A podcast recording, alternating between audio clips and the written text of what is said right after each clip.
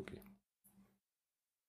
Die S-Busters Episode 3, herzlich willkommen. Wir widmen uns heute wieder einem möglicherweise qualifizierten Bullshit. Wir schauen uns heute den Kanal History Check an, beziehungsweise ein Video vom Kanal History Check, der sich mit Geschichte auf unterschiedliche Weisen, speziell Militärgeschichte, befasst. Ich bin heute zusammen auf der Suche nach dem BS mit dem Vlad. Hallo, grüß euch. Und dem Maurice.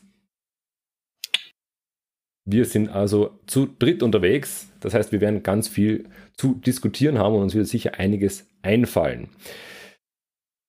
History Check, ein recht erfolgreicher Kanal, ne? der hat, wie viele Abonnenten hat er? Der hat 32.400 Abonnenten, das ist ja eigentlich ganz anständig. Ne? Wer kannte den von euch? Äh. sagte mir bis gerade eben ehrlich gesagt nichts. Ja, durch Zufall entdeckt, würde ich sagen, ne? Ich glaube, hast du mir den nicht mal verlinkt, Vlad? Ich bilde mir das gerade ein bisschen ein. Äh, Oder haben wir den ja, gemeinsam so irgendwie entdeckt? Den, den habe ich, glaube ich, mal durch Zufall irgendwie entdeckt und den hätte ich dir dann äh, weitergeleitet bzw. verlinkt. Genau. Irgendwie so war es. Mhm. Hm. Genau. Also die ganzen Screenshots waren ein bisschen, ja, äh, der haben ein bisschen so meine Aufmerksamkeit äh, auf seine Videos gelenkt, weil die waren sehr, ja, würde ich sagen, mit Bedacht gewählt, mhm. damit man da auch auf das Video draufklickt. Aber ja, ich bin mal gespannt was uns da erwartet. Ich bin auch sehr gespannt. Also die, die Screenshots kann man schon mal sagen, die sind auf jeden Fall, ähm, ich meine, sie sind Clickbait-mäßig gut gemacht, sie sind ein bisschen reißerisch, ne, keine Frage. Ähm, mhm. In erster Linie, wie schon erwähnt, Militärgeschichte, ne, aber recht kurze, prägnante Videos. Einige davon so einmal im Leben oder einen Tag im Leben eines XY, ne, von, ich glaube, Ninja hat man, Weltkriegssoldaten und so weiter. Was wir uns heute anschauen, ist das Video betitelt äh, Die fünf gefürchtetsten Elite-Einheiten der Antike und des Mittelalters. Eine schöne Top-5-Liste. Das kann ja nur spannend werden. Deshalb würde ich sagen, seid ihr bereit, dass wir hineinschauen und dann uns ein fundiertes, eine fundierte Meinung bilden und dann gnadenlos urteilen können? Ja, ich würde sagen, legen wir los, oder? Sehr Let gut, the ja. busting begin. Let the busting begin. Das ist jetzt der neue Schlachtruf, genau. So, okay. Dann schauen wir mal rein, was äh, Liste Nummer 1 oder Listenpunkt Nummer 1, was sich hinter Türchen Nummer 1 verbirgt. Die fünf gefürchtetsten Elite-Einheiten der Antike und des Mittelalters. Wir sehen schon mal, im, wir gucken das jetzt natürlich im, im Screen-Sharing oder Watch Together und sagen, ich bin hier der Zeremonienmeister und darf auf Stopp drücken, äh, wenn wir was bemängeln wollen. Und wir sehen da schon aus irgendeinem Film einen Ausschnitt. Ne? Das ist das erste. Ich weiß, es ist Gladiator natürlich. Gladiator 2000. Das heißt, wahrscheinlich kommen ein paar römische Soldaten vor. Gut, ich drücke mal auf Start und wir schauen uns an, was uns hier serviert wird. Okay, ich glaube, da müssen wir schon stoppen. Ich merke schon, das ist so ein Video, ne? Ähm, ja. Okay, eine sehr Idealvorstellung, die fast schon ein bisschen äh, an diverse nationalistische Strömungen erinnert. Ähm, Spezialeinheiten, das will ich jetzt, ich, ich stelle ein Fragezeichen auf sozusagen die große Unterteilung Spezialeinheiten und nicht Spezialeinheiten. Aber die Sache mit bis in den Tod und, ne, und so hier sterben für den Anführer, das möchte ich mal so unter ganz großes Fragezeichen stellen. Ja, ich denke, das Fragezeichen kann nicht groß genug sein an der Stelle. Also Vielleicht geht er im Weiteren noch drauf ein, was genau er jetzt unter einer Spezialeinheit versteht oder so. Äh, ich meine, es gibt sicherlich in irgendeiner Form, gerade bei so größeren Reichen wie dem Römischen Reich, hat man spezialisierte Truppen für verschiedene Aufgaben. Ja.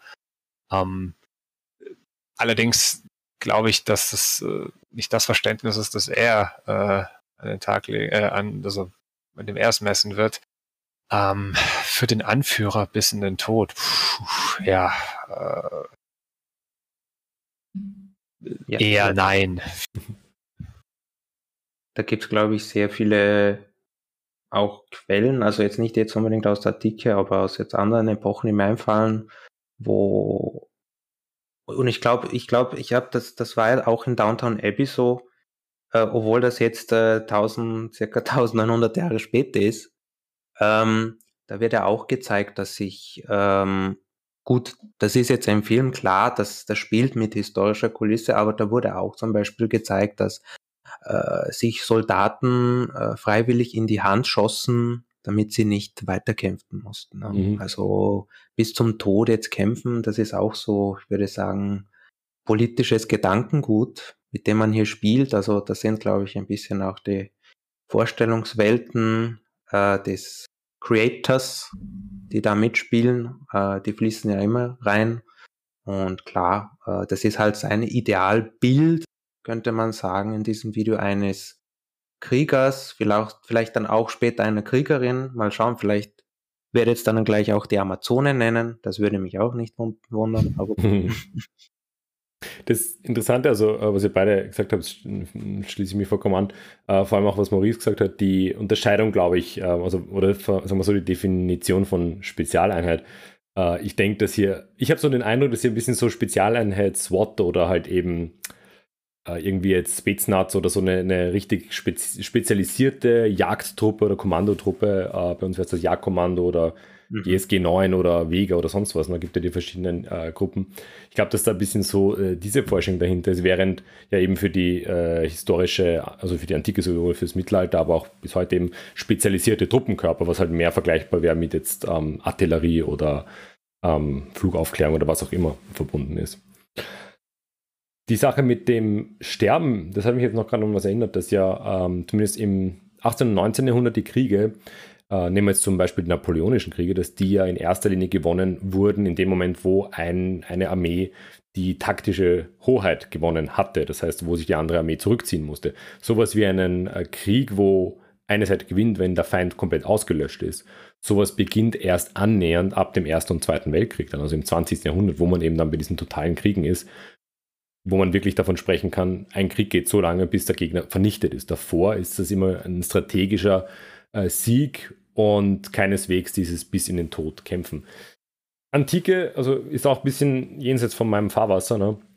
Ja. Aber diese, ich meine, wir sehen ja gerade das Standbild hier zumindest äh, auf unseren Bildschirmen. Es ist äh, 300, ne? Ja. Typisch würde man, beziehungsweise klassisch, unter Anführungszeichen mhm. würde man hier sagen, ne, dass man das hier benutzt. Aber ich glaube jetzt selber, ähm, das Problem ist, äh, ich kenne mich selber nicht mit der Antike aus. Ich muss das immer mit, mit anderen Kulturen und Epochen vergleichen, was jetzt auch problematisch ist. Das ist eine Kritik jetzt an mich selber, weil ich mich so schlecht mit der Antike auskenne. Ähm, auch weil das in der Schule einerseits, also wieder ein bisschen ein, ein ähm, Seitenhieb an das Schulsystem, auch, das haben wir auch in der Schule vielleicht nur sehr wenig behandelt. Also vielleicht das Römische Reich und fertig. Mehr gab es in der Antike nicht. Äh, und Polis, genau, griechische Polis, das war auch sowas, glaube ich, noch. Und klar, dass, dass es Gesellschaften gab oder Sozietäten, wie zum Beispiel jetzt die Wikinger, die ähm, für die es würdevoll war, im Krieg zum, zu kämpfen, vielleicht bis zum Tode zu kämpfen. Ja, das gibt es ja auch in den, in den Sagen, in den isländischen Sagen findet man ja auch sehr viele Geschichten, sehr viele kriegerische Motive. Und dass das halt ähm, als ehrenvoll und würdevoll angesehen wurde, ja, das kann man schon noch beweisen, aber Antike, da, da wird es etwas schwieriger mit dem Material, finde ich. Ne? Ja, bei den also, Wikingern schaut es schon sehr schlecht aus mit dem Quellenmaterial. Da hat man halt die Sagen und das sind eigentlich auch schon subjektive äh, ja, äh, Ansichten einer grade, Partei. Gerade bei Sparta kann ich äh, dir sagen, also das ist halt, also, ja, dass man das eben als ähm, Beispiel nimmt für ein so eine so, so einen extrem martialischen, äh, ja, so eine extrem martialische Kultur, das liegt nahe. Ich meine, das gibt ja der Film auch gut her. Ähm, der ist ja im Großen und Ganzen sehr ahistorisch. Also ist es ja eigentlich auch eine Comic-Verfilmung. Tatsächlich ist es aber so, dass viele von diesen sehr markigen, lakonischen Sprüchen, die da drin sind, also dieses äh, unsere Pfeile werden die Sonne verdunkeln, ja, dann kämpfen wir im Schatten oder so. Noch ein paar andere Beispiele gibt es da drin, die gehen tatsächlich auf Plutarch zurück. Mhm. Das Problem ist aber, auch der hat das erst drei Jahrhunderte oder so nach den Ereignissen aufgeschrieben. Also zu dem Zeitpunkt, als Sparta auch eigentlich für die Antike schon ein Mythos ist. Und man sich halt dieses, ja, dieses extreme Kriegerideal äh, so ein bisschen, ja, auch vermarkten wollte wahrscheinlich. Ähm, nichtsdestotrotz ist es vielleicht, wenn man dann sagt, dass sie für bis zum Tod für ihren Führer kämpfen wollten, äh, hier kein sehr gut gewähltes Beispiel, weil die Spartaner, die kämpfen eigentlich mehr, weil das eben ihr sozusagen ihr Bürgerideal ist, wie man das wahrscheinlich, ja gut, die, Athener, die haben jetzt nicht dieses, diesen extremen Fokus auf Kriegerkultur, aber äh, auch die kämpfen eigentlich jetzt nicht irgendwie für einen Anführer oder so, sondern eben für ihre Polis und für ihre,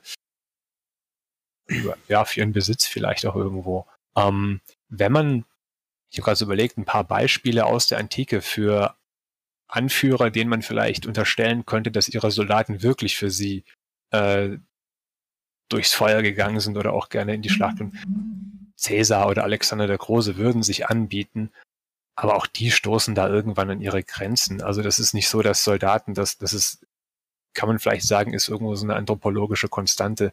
Äh, auch wenn der Anführer noch so charismatisch ist, werden die Soldaten wahrscheinlich irgendwann sagen, hey, okay, sorry, wir haben jetzt genug. Ich meine, Alexander ist irgendwo bis nach Indien gekommen und dann gab es diese, äh, diese Meuterei da und dann hat er auch gemerkt, okay, jetzt ist einfach der Bogen überspannt. Ähm, so viel vielleicht zum Kämpfen für einen Anführer.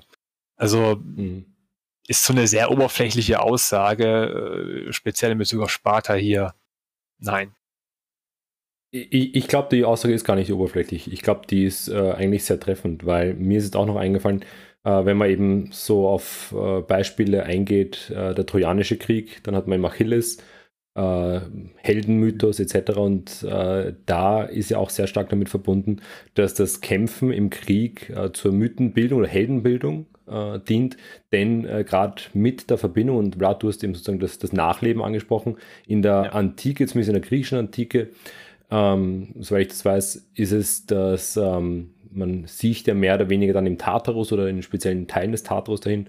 Und das Einzige, was man tun kann, um hier irgendwie ein bisschen was für die Nachwelt oder irgendwie sozusagen gut, gut zu sterben, ist, sich einen Ruhm aufzubauen und darüber dann eben sozusagen in der Nachwelt. Also anstatt dass man, wie es heute vielleicht teilweise noch im christlichen Glauben ist, sozusagen gute Taten in den Himmel kommt, ist es in der Glaubenswelt noch, dass man eben Heldentaten vollbringen muss, damit das sozusagen graue Nachleben dann zumindest ein bisschen besser ist. Aber eben auch da, ich meine, selbst gut mit Troja könnte man natürlich sagen, da gibt es einen Anführer. Klar gibt es einen König. Ähm, Caesar ist genauso ein Anführer wie jetzt eben ähm, die unterschiedlichen Oberhäupter etc. Ne? Aber es ist natürlich nochmal ein Unterschied, ob du A für jetzt deine kleine Polis kämpfst oder ob du auf einen Eroberungsfeldzug Richtung äh, Osten ziehst oder ob du ein großes Kaiserreich hast, so als wie bei Caesar, und dann wirklich schon ja ein institutionalisiertes Militär bist. Ne? Und auch da, da, da bröckelt es dann. Ne? Also während du anfangs noch wirklich bereit bist, dein Heimatland, wie auch immer, deine Polis zu verteidigen, bis zum letzten Mann eben, ist ein ganz anderes Thema, ist es dann in dem Moment, wo du irgendwo ja für den hier gegen die Barbaren eben am, am Limes in den Kampf ziehen musst und äh, eigentlich gar nicht mehr weiß, wozu, schaut das schon anders aus und dann hätte man vielleicht schon eher dieses Äquivalent, wo sich die Leute dann mhm. sprichwörtlich eben in die Hand schießen, damit sie halt nach Hause kommen. Gut, ich denke, mhm. ja, klar. Also, ich glaube noch, ähm, es spielt sehr viel modernes Gedankengut mit, dass man auf diese Zeit appliziert. Ich habe ja heute ein bisschen in meiner Seminararbeit weitergeschrieben und da gibt es einen sehr intelligenten Mann namens Gerd Althoff, der hat äh, das, das klischeehafte Mittelalter mit seinem Artikel ein bisschen dekonstruieren wollen, also dieses Konzept des finsteren Mittelalters. Und äh, er hat auch gemeint, dass das Mittelalter vorrangig an den ähm, Errungenschaften der Moderne gemessen wird. Also je mehr Parallelen äh, sichtbar sind, desto relevanter mhm. erscheint diese Zeit. Also das kann man auch gerne auf die Antike, glaube ich, äh, projizieren. Und genau, und was auch ganz, ganz spannend war, war zum Beispiel diese Fixierung auf Gewalt, diese blinde Fixierung auf Gewalt im Mittelalter. Denn durch diese blinde Fixierung, und das ist auch ein Video, hoppala, das ist ja hier auch ein Video, das konzentriert sich eigentlich mehr auf Militärgeschichte und klar Gewalt sowieso ist da mit dabei. Und durch diese intensive und blinde Fixierung ähm, auf die Applizierung und Entwicklung von, von physischer Gewalt wurde die Einhegung dessen immens marginalisiert und dessen, und dessen andersartige Handlungslogik, die in dieser Epoche war, nicht in Betracht gezogen. Also es wurden zum Beispiel die Institutionen, die für Frieden zuständig waren im Mittelalter, ganz komplett ausgeblendet dadurch, durch diese Fixierung. Und ich glaube, das haben wir hier auch teilweise, ne? Mhm. Ein bisschen. Doch, Stichwort Mittelalter und Kulturgeschichte oder Antike und Kulturgeschichte, was ja bis zu einem großen Maß oder kann absolut ohne Krieg und Gewalt auskommen. Ne? Genau, genau. Okay, also schon sehr spannend. Wir sind jetzt hier eine Minute, 21 Sekunden drinnen in dem Video und haben schon äh, schön angefangen, aber es ist halt, es ist diskutabel. Ne? Also, ich, also die Kulturwissenschaftler halt. Ne? Genau, fürchterlich, fürchterlich. wir, wir haben zu allem eine Meinung. Ne? Gut, ich lasse mal ein bisschen weiterlaufen. Versuchen wir mal ein paar Minuten reinzukommen. Okay, bevor wir jetzt in die Spartaner reingehen. Ähm, eine Mischung aus Kratos und Harry Potter. Das, ist ja die beste Kombination. Ne? Also. Das ist natürlich immer, versteht man als Creator auch, dass man da sich austoben möchte, manchmal einfach Musik und Intro reinhauen möchte. Ne? Ich äh, habe ja mehrfach schon den Spruch gebracht auf meinem Kanal, äh, wenn ich anfange, ein Intro zu basteln, man möchte mich bitte stoppen. Ne?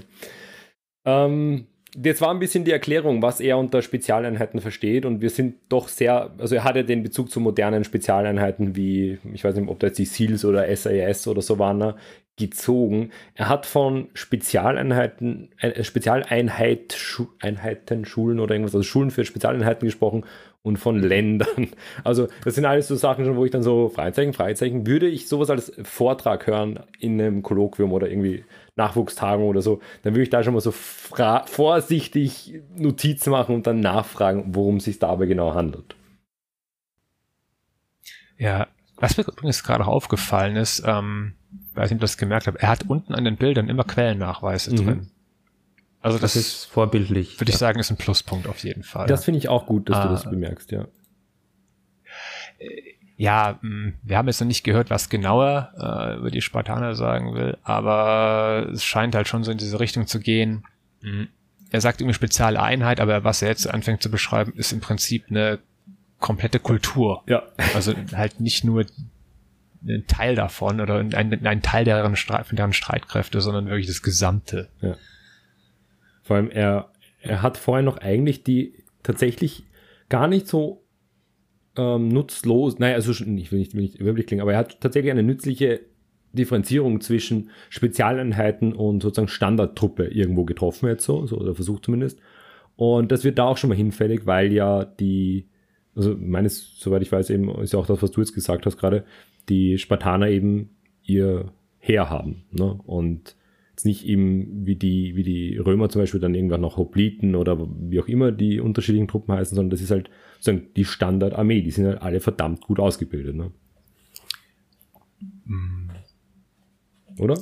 Ja, also äh, fast. Das Problem ist, dass die, die spartanischen Streitkräfte, wenn ich das richtig im Kopf habe, auch so ein bisschen eigentlich die Gesellschaftsstruktur widerspiegeln. Mhm. Man hat wirklich so das, was er jetzt wahrscheinlich unter Spezialeinheit fassen würde oder unter Elite, das ist der obere Teil, die, die spartanischen Vollbürger, die Spartiaten oder äh, Homoioi, wie sie eigentlich richtig heißen, also die gleichen. Das sind die, und die machen prozentual aber anhand der Gesamtbevölkerung sehr wenig aus. Also ein, wir haben ja gesagt, Antike ist immer mit Zahlen und so weiter schwierig. Sparta ist dann noch mal schwieriger, weil man so viel über die gar nicht weiß, äh, sondern halt nur Quellen aus zweiter Hand hat zum Großteil. Und ähm, tatsächlich ist es aber auch so, ich meine, dass äh, auch andere, es gibt dann so, so, so Zwischenstufen von so, die sind keine Vollbürger, sind aber auch keine kompletten Außenseiter. Periöken heißen die, glaube ich. Das muss jetzt leider hier auch äh, gestehen, dass ich da sehr viel äh, älteres Wissen abfragen muss. Ähm, die auch irgendwo Kriegsdienst leisten können oder müssen oder sollen, aber das sind halt nicht die, äh, die wirklich, so wie man das aus 300 kennt, die wirklich schon von Kindheit an mit dieser AGOG herangezogen werden. Mhm. Äh, Finde ich auf jeden Fall schon toll, dass, also du sagst, du, du weißt nicht mehr, kannst nicht mehr ganz genau abrufen. Du kannst es noch abrufen, immerhin, weil ich hatte das schon komplett vergessen. Absolut leer gefegt alles. Ja, aber gucken wir mal, ob, ob er jetzt hier in dem Video dann gleich noch so eine Differenzierung trifft. Bin da sehr gespannt.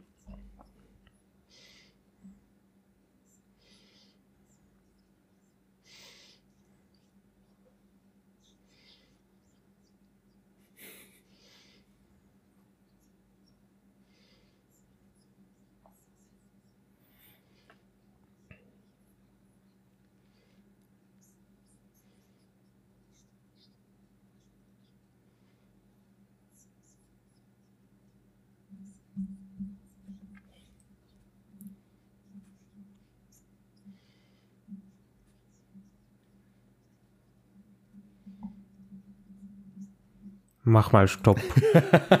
also, also, ja. Was ich mich halt frage ist, die sind sehr alt geworden, aber denen sind die Kinder gestorben. Ja. Wollen wir auf die Demografie-Debatte, also Alter, starten? Äh, ja, es werden halt sehr viele Wörter hergenommen. Das ist halt, was ich, was auch der Althoff gemeint hat, das ist halt, damit wir, beziehungsweise sich Geschichtsinteressierte, die sich wahrscheinlich so ein Video reinziehen, damit sie sich orientieren können, werden halt Wörter hergenommen, die wir heute kennen. Internat, obwohl gut, Internat weiß ich nicht, aber Rente zum Beispiel ist auch wieder so ein Wort. Sagt, ja. Ich weiß nicht. Äh, wie, inwiefern es damals, unter Anführungszeichen damals, eine Rente gab, das würde mich tatsächlich auch interessieren. Wahrscheinlich eher Ruhestand. Man ging ab einem gewissen Alter in den Ruhestand, könnte ich mir vorstellen. Aber das ist halt jetzt meine Bildungslücke, meine antike Bildungslücke leider. Und ja, das waren halt alle Dummköpfe, die gingen sozusagen ins Fitnessstudio pumpen und beruhten sozusagen auf äh, Körperkraft. Und ja, Taktik gab's nicht, ne? Äh, da war ja doch was mit, äh, ich weiß nicht, das ist jetzt eine Frage, Maurice, äh, war da nicht mal was mit einer Einkesselungstaktik der Spartaner, dass die äh, dass die sozusagen äh, ihre Flucht vortäuschten, damit der Feind sozusagen ihnen nachläuft und sie von hinten dann kamen. Das hört sich jetzt falsch an, aber ja. Und sie dann den Feind einkesselten? Oder war das jetzt, äh, waren das jetzt andere? Das äh, sagt mir jetzt gerade bei den Spartanern ehrlich gesagt nichts. Ähm, was ich so weiß, ist, also an sich diese, diese Hopliten-Taktik, diese Kampfesweise, mhm. die hat sich jetzt zwischen Sparta und Athen und Korinth oder Theben, so um andere Polis noch zu nennen, im Großen und Ganzen, glaube ich, gar nicht so sehr unterschieden. Vor allem jetzt, also es ist halt auch eine Frage, wo guckt man hin? Weil dieser äh, Mythos Sparta und alles, ich meine, das beginnt zur Zeit der Perserkriege, das ist so wann ist die Schlacht bei äh, den Thermophylen? Ist, keine Ahnung, irgendwann Anfang, vor, fünftes Jahrhundert oder vor, Christus ja. oder so. Und äh, dann aber ein paar Jahrzehnte später äh, beim ähm, großen, äh, na wie heißt es doch gleich, Peloponnesischen Krieg, Also darüber mhm. schreibt Thukydides sein großes Werk. Bis dahin kann sich es auch schon wieder ein bisschen geändert haben. Tatsächlich der Vorteil der Spartaner war eben schon irgendwo, dass sie diese, also sehr viel Wert auf Abhärtung und quote unquote staatliche Erziehung eben so ein bisschen ähm, gelegt haben, das ist diese, diese Agoge, dieses, äh, dass die Kinder quasi alle zusammen, aber wie gesagt, das sind auch nicht alle Kinder in Sparta, das sind die, also meinem Verständnis nach die der Vollbürger. Mhm. Äh, mhm. Andere soziale Schichten, die sind da äh, jetzt nicht unbedingt mit gemeint. Ähm, was waren jetzt noch so drin? Also wenn, wenn ich da, weil du hast eins schon angesprochen, was, was so bei mir ein bisschen an, an äh, Steckenpferd ist. Also das eine, was du jetzt noch auch äh, gemeint hast, es fehlt die Differenzierung hinsichtlich der sozialen Schichten, weil es kam sozusagen die Aussage, alle männlichen bei Geburt. Also das, ich meine, wir können jetzt über männlich und weiblich diskutieren, aber ähm, was ich weiß, ist sozusagen die, Kriegstechnik bei den männlichen Bürgern gewesen. Das heißt, da muss man, glaube ich, nicht viel diskutieren, während die äh, Frauen aber durchwegs politisch in der Herrschaft tätig waren. Ich glaube, das ist bei Sparta relativ etabliert, ne? Also Königinnen. Ta tatsächlich ist es so, ja, dass äh, die spartanischen Frauen immer äh, innerhalb Griechenlands so ein bisschen so eine Ausnahmestellung hatten, so weil die haben auch äh, Sport betrieben, Athletik, Gymnastik mhm. und ähm, Ringen und so. Also die haben wirklich auch, auch, auch Teil, auch das ist halt wieder ein bisschen das Quellenproblem, von wo guckt man da hin. Es gibt so ein paar Verweise in manchen äh, Tragödien bei Sophokles oder Aristophanes, wo dann verschiedene Frauen aus verschiedenen äh, Poleis auftauchen und äh, man merkt dann die spartanische Frau zum Beispiel, die ist schon sehr selbstbewusst, also die geigt auch mal den Männern die Meinung oder so, das würde sich jetzt eine, also das ist unerhört für eine athenische Frau. Mhm. Also äh, das ist insofern könnte man bei ihm ergänzend hinzuschieben, dass äh, ja äh, auch die äh, weiblichen Kinder wurden in diese Ausbildung mit eingeflochten. Allerdings jetzt nicht in diese, äh, die auf diesen späteren Militärdienst mhm. aus, äh, abgerichtet war, aber halt auf, ähm, also es wurde auch bei denen Wert gelegt auf äh, ja körperliche Ertüchtigung. So diese, diese, tatsächlich dieser Grundgedanke, starke Männer plus starke Frauen machen noch stärkere Kinder, äh, ist gar nicht so weit hergeholt. Mhm. Ähm, es gibt ja dieses, kennt ihr ja aus dem Film, wo es einfach auch gezeigt wird, wie die Kinder ausgesetzt werden, die halt diese Überprüfung nicht, äh, äh, auch das ist was, wo man sich, ja, soweit, soweit ich mich erinnern kann, in der Forschung doch recht einig ist, dass es das in irgendeiner Form gegeben hat. Vielleicht nicht genauso wie im Film oder Comic gezeigt, aber äh, dass wenn man halt gemerkt hat, okay, hier ist ein Kind, das hat irgendwie einen Geburtsdefekt, dann wird es ausgesetzt. Mhm. Ähm, man könnte sich natürlich auch fragen, ist es nicht vielleicht bei anderen Polys in der Zeit auch so? Also wenn man jetzt Kind hat das vielleicht mit, äh, ich weiß nicht, wird blind geboren oder ist irgendwie verkrüppelt oder so, äh, dass man sagt, okay, schlechtes Omen, schlechtes Zeichen der Götter an die Familie oder eine göttliche Strafe oder so, halte ich jetzt ehrlich gesagt nicht für so weit hergeholt. Keineswegs, vor allem, das ist, geht ja allgemein in die äh, Betrachtung von Disabilities. Also das wären die modernen Disability Studies, dass man sich eben anschaut, mhm. was in jeweiligen Zeiten eben als äh, nicht vollkommen befähigt oder eben äh, behindert, je nachdem, welchen Begriff man verwendet. Und da gab es eben unterschiedliche Umgangsformen bis zur heutigen äh, Gegenwart natürlich. Ne? Ähm, anderer Punkt noch, äh, der mir jetzt, also das war eigentlich der Punkt, der mir ins Auge gestochen ist, staatliches Internat.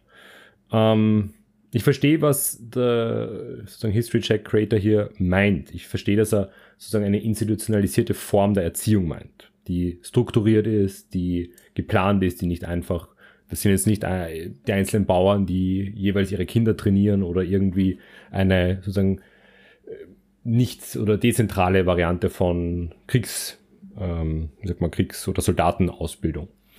Aber staatlich ist natürlich das ein bisschen ein Triggerwort für jeden 19. und 20. Jahrhundert Historiker. Der Staat bildet sich im 19. Jahrhundert heraus. Der Staat ist ein, ein Apparat im Endeffekt, der in erster Linie durch Verwaltung äh, beschrieben wird. Es gibt auch Verwaltung natürlich in Sparta, aber als Staat kann man sozusagen das Ganze im modernen Sinne natürlich nicht äh, verstehen. Internat finde ich auch, also es sind halt ein bisschen moderne Begriffe. Das ist jetzt natürlich nicht, wo man sagen kann, oder ich finde, man muss ja nicht sagen, oh, was für ein Idiot, der verwendet moderne Begriffe. Keineswegs, das ist ja so ein klassischer Anachronismus, der halt häufig passiert, auch bei Wissenschaftlern und Wissenschaftlern immer wieder vorkommt.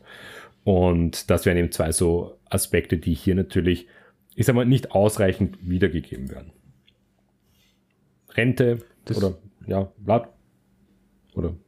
Äh, Maurice, das wäre auch, falls du dich äh, an Assassin's Creed Odyssey erinnern kannst, äh, das wird auch ein bisschen so angeführt, dass äh, der Hauptprotagonist selber, den man spielt und den man sich aussuchen kann, entweder Alexios oder Cassandra, äh, dass er sozusagen getötet werden muss. Äh, also das Kind, das bei den Spartanern aufwächst, man ist ja der Nachfolger oder Nachfolgerin vom König Leonidas und äh, er muss getötet werden, weil das das Orakel so sagt und es Gesetz sei. Ähm, weißt du da zufällig was, ob das wirklich äh, ja so war oder man annehmen könnte, dass das so war? Ja, es ist die Spartaner, Also die Tötung die eines Neugeborenen, das würde mich tatsächlich interessieren, weil das wird auch ein bisschen hier so. Also das quasi das Orakel. Mhm. Ach so, ah, ach so, nicht, dass du irgendwie wegen so einem vermeintlichen Geburtsdefekt oder so ausgesetzt werden, sondern dass einfach aufgrund eines Orakelspruchs gesagt wird. Genau, genau. Hier. Hm. Also das hat mich ein bisschen gewundert, weil ich habe mir, ich habe jetzt kurz reingeschaut in die Handlung und äh, das ist mir eingefallen. Du hast ja gesprochen, das Kind wird entweder äh, verbannt oder einfach nicht. Äh, in der Regel ausgesetzt einfach. Ausgesetzt, also, ja. Aber hier wird es auf einmal, äh, sollte es auf einmal getötet werden, weil das bringt laut dem Orakel äh, Unglück. Ne? Mhm.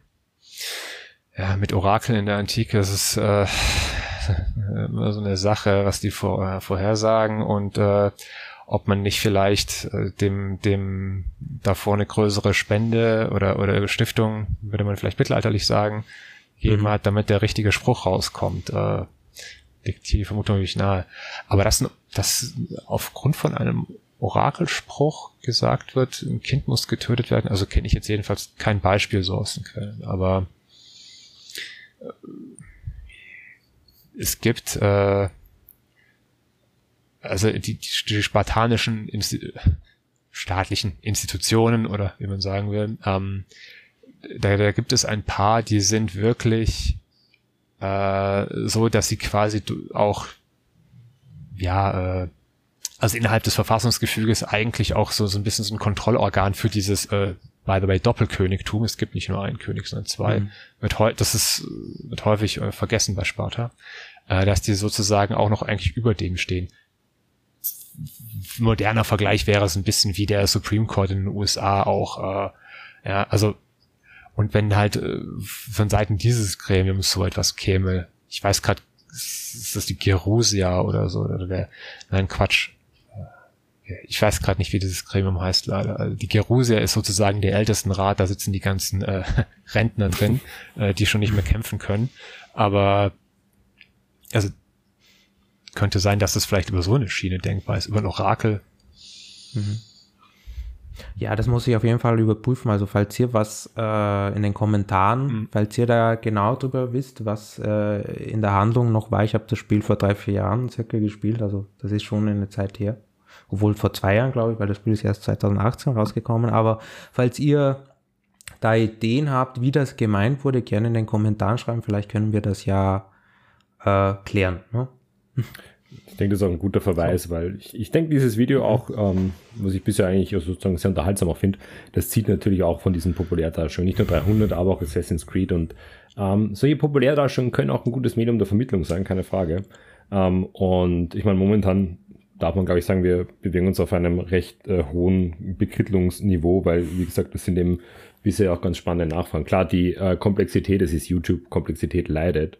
Ein Punkt, wo vielleicht ja. noch den, also das war gleich, was du, Vlad, anfangs dann geschrieben hast, mehr oder weniger, ähm, Rente einerseits so ein bisschen, ne? kann man jetzt darüber diskutieren, ist wieder so ein bisschen ein anachronistischer Begriff. Es gab aber tatsächlich ähm, auch schon in der Zeit natürlich so die Vorstellung von, was kommt danach. Ne? Also es ist kein Pensionssystem, wie das heute ist, oder Rentensystem, wo man dann Geld bekommt, aber bis hin zur es spielt ja dann im Übergang zum Mittelalter auch bei Rom eine große Rolle, was dann eben mit den ganzen Veteranen passiert und wie die eben in die Rente kommen. Das spielt dann im Landwerdung und so weiter, beziehungsweise Landschenkung und so weiter mhm. eine große Rolle.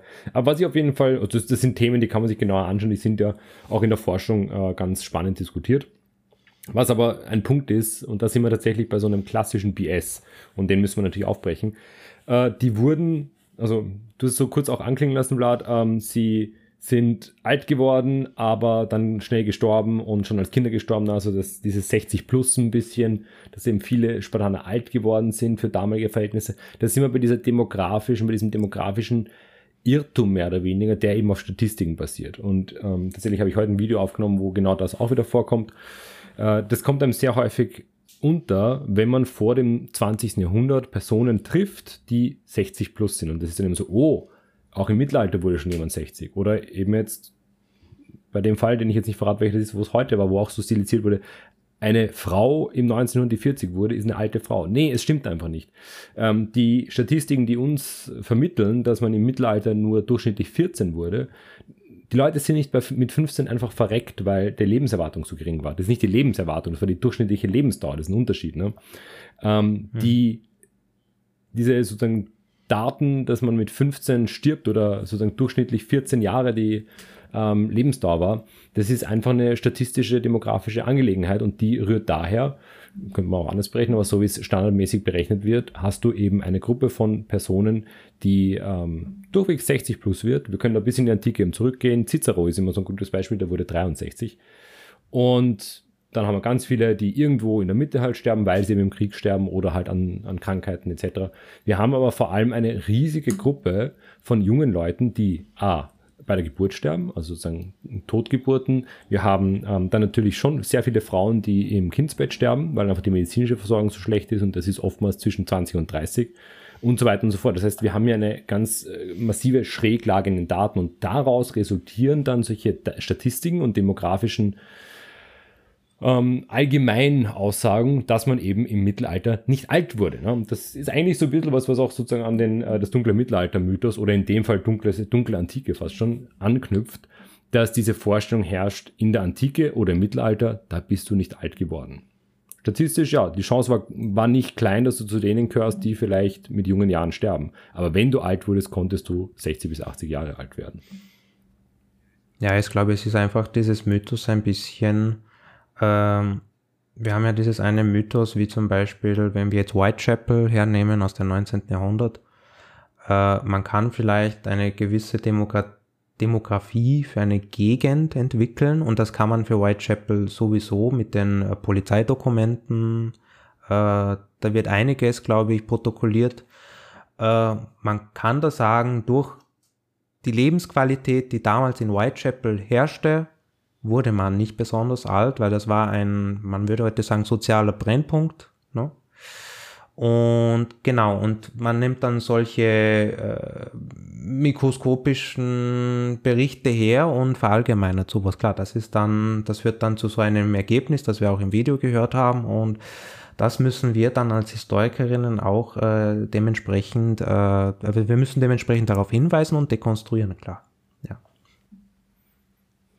Genau, also das Video gibt natürlich, sieht man einfach super viel Material. Seid ihr bereit, dass wir ein bisschen weiterschauen? Passt. Let's go. Und wenn es was gibt, einfach Stopp schreiben, äh, schreiben, Stopp schreien, dann äh, drücke ich auf Stopp. Sonst mhm. lasse ich mal planmäßig bis zum Dreier durchlaufen, bis zu Eintrag 3. Als nächstes kommen offenbar die Berserker, auch eine interessante Spezialausbildung. Ich freue mich schon.